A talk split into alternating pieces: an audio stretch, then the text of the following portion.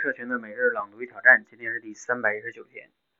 我以前在北京租住了一个三室两厅的房子里边，因为之前住惯了宿舍，喜欢热闹，所以除了我和室友宝娃，另外一个书房呢常年空着。有朋友来呢就住在那里，因为是兄弟嘛，也不需要付钱，吃饭一起吃就好了。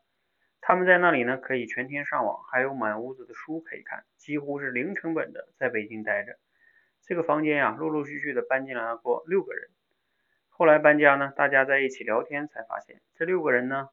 在这间书房期间呢，都没有太好的发展。其中四个人呢，找不着合适的工作，还有一个人黯然回到家乡。宝华开玩笑的说：“嗯，这个书房啊，前宽后窄，风水不好。”我慢慢品出了这里面的道理。这些人呢，不是没有能力，而是太安逸了。他们在这里啊，吃住不愁，精神充实，心情愉快。如果安全感呢可以这样轻易的获得，那为什么还要努力去争取呢？即使争取啊，也没有现在这样舒服啊。所以在北京，如果想搞废一个人呢，那就给他提供一个没有经济压力、随时可以上网看书、吃饭的房子吧。孟子说啊，生于忧患，死于安乐。如果要害一个人呢，让一个人恐惧、没有自信，给他提供无需努力就可以获得的安全感，这实在是太有效了。据我所知啊，很多父母呢就是这么干的，远离那些让你容易获得安全感的事情，包括一对过于关心你的父母，一张可以任意刷的信用卡，一个不会犯错的任务，以及一份如同养老般的工作。这些事情啊，会驯化你成为安全感的奴隶。内容来自于古典老师的《拆掉思维里的墙》。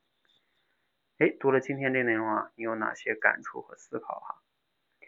嗯，因为这本书是我以前很早以前就读过，而且我自己对他这个内容还也挺有感触的哈。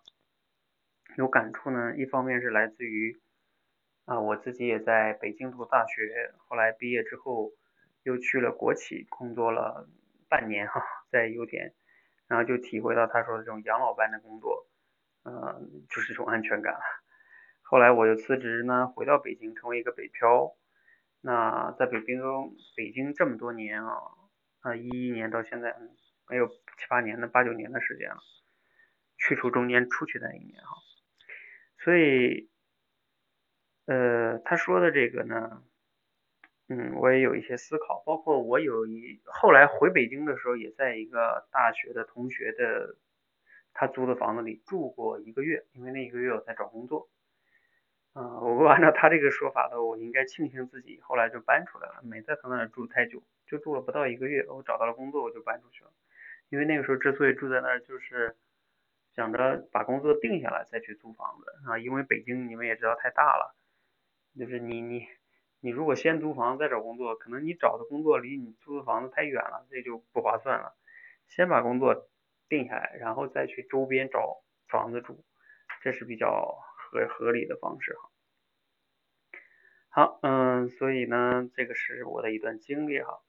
那至于他说的这个呢，就是安全感太有安全感了，是不是好事呢？嗯，我觉得大一半呃不能一半一半吧，可能比较大的概率来说，可能对于大多数人来说不是一个好事，因为像他说的，太有安全感了，就是生于忧患，死于安乐。因为你人都有这种惰性，所以不需要努力就能获得，那谁还想努力呢？所以这个是大多数对于大多数的人来说，大多数时候不应该太安逸，有点压力是好的。但是哈，为为什么没把话说那么绝对呢？我觉得对于嗯有一少部分人，他有这种安全感是好的。呃，什么意思呢？呃，就是他真的能有一个不被生活所困的时候，他可能有少数人真的能静下来去好好的去，就是做一些真正他想做的事情、有价值的事情，并且把这个事情做到非常好，那也可能是让他成就非常大的。因为我们反过来想也是这样，有些人呢，他每天都为生活的房租啊、吃的都为生活所困的，这个时候他很难能。静下来，好好的做一些可能他真正想做的事情啊，或者说能静下心来做，嗯，所以这个就是，所以我说他这是两两个维度来看嘛，嗯，对于少数人来说，哎，获得了这种安全感，也许能让你真的去投入做一些你真正想做的事情，并且做得非常好。但是对于大多数人来说，我觉得还是不要这样哈，还是要靠自己啊，有点压力啊，还是好的。好，这是我一点点看法啊，欢迎大家也可以讨论一下这个话题。欢迎和我们一起每日朗读挑战，持续的输入、思考、输出，口才会更好。谢谢。